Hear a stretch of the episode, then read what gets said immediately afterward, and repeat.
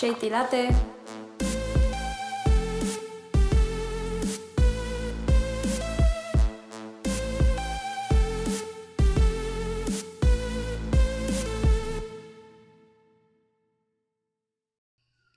Hola, hola, ¿qué tal? Espero que estés pasando un excelente día y espero que este episodio de Shady Latte sea para ti.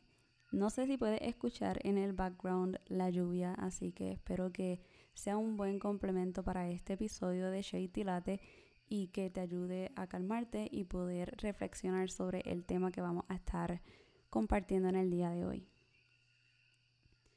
Mi nombre es Shirley y aunque siempre les hablo con el corazón en la mano, este episodio en particular es uno que genera muchísimas emociones en mí y espero que tenga el mismo efecto en ti. Cabe mencionar que escribí este episodio, básicamente voy a estar leyéndoles lo que escribí y nada, espero verla que, que les ayude y que ayude a la humanidad de alguna forma u otra. Muy bien, el 2020 en definitiva ha puesto a prueba nuestra paciencia y nuestra habilidad de cargar en nuestras espaldas el peso de estar vivos. Eso por muchos años sin conciencia alguna del regalo tan preciado que tenemos que es nuestra vida. A veces se nos olvida que el que no conoce su historia está condenado a repetirla. Este dicho lo hemos escuchado una y mil veces a lo largo de nuestra existencia y hasta lo decimos inconscientemente, pero realmente lo hemos puesto en práctica, realmente nos hemos puesto el empeño de entenderlo. No solo basta con saber que Martin Luther King se ganó el Premio Nobel de la Paz porque protestó pasivamente. También es necesario saber que Martin Luther King perdió su vida con un tiro mientras simplemente estaba en un balcón. El hombre que dio su vida a las luchas y protestas pasivas, un hombre educado y cordial, fue disparado. Analiza eso una vez más. No importa cómo ejecutes una lucha por tus derechos, puedes ser la persona más pasiva en el acto y lo único que generas en aquellos que no creen en lo mismo que tú es violencia.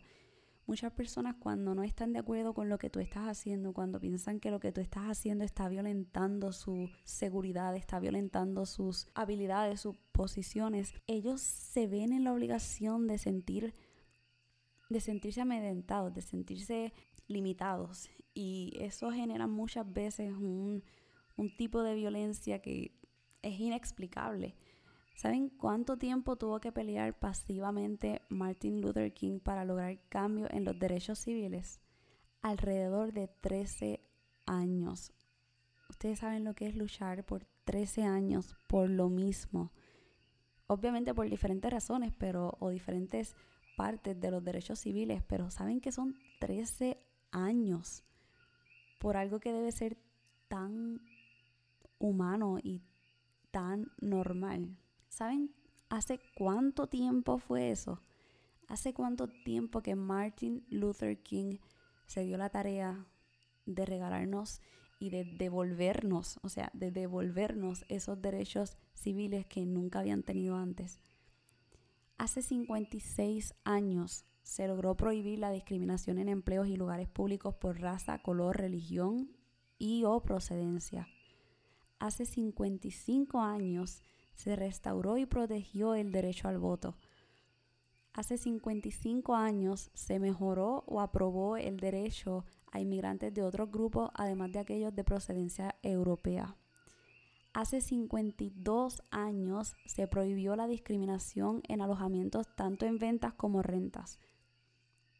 Entonces tú me estás diciendo que hace 52 años que ya alguien de la mano de muchos otros más lucharon por mis derechos pasivamente y yo, negro, todavía tengo que seguir peleando por mis derechos, con el miedo de simplemente algún día encontrarme con una situación desagradable, que alguien me vea y piense que yo soy un criminal, que alguien me vea y piense que yo estoy provocando algo que no estoy haciendo. Me estás diciendo que siempre tengo que vivir con él. Para ser negro ha logrado mucho, lo más seguro vende droga. Para ser negro es guapo. Para ser negro es educado. Los negros me dan miedo, como dijo una profesora en la clase de mi hermana. Una profesora, una profesional. Ustedes se imaginan estar corriendo como cualquier persona y que dos hombres comiencen a seguirte como si fuese una casa y terminen disparándote porque se sintieron amenazados, mientras tú corrías a pies, sin arma, y ellos te seguían en un vehículo y armados. ¿Ustedes se imaginan estar en esa posición? Esto le pasó a Mount Arbery. ¿Ustedes se imaginan querer regalarle un televisor a tu mamá de 65 pulgadas y que no te quepa en el vehículo? Entonces solicitas en la tienda que lo guarden en lo que puedes recogerlo. Regresas, intentas llevártelo. No puedes porque un policía asume que se lo están robando. Tú y tu mamá de 68 años en el piso porque simplemente asumen que están robando. Esto le pasó a Derek y Marvia Gray. Ustedes se imaginan tener que ser extra cuidadoso con cómo te vistes, extra cuidadoso con cómo te expresas, extra aplicado en la escuela, solo porque no puedes ser solamente negro.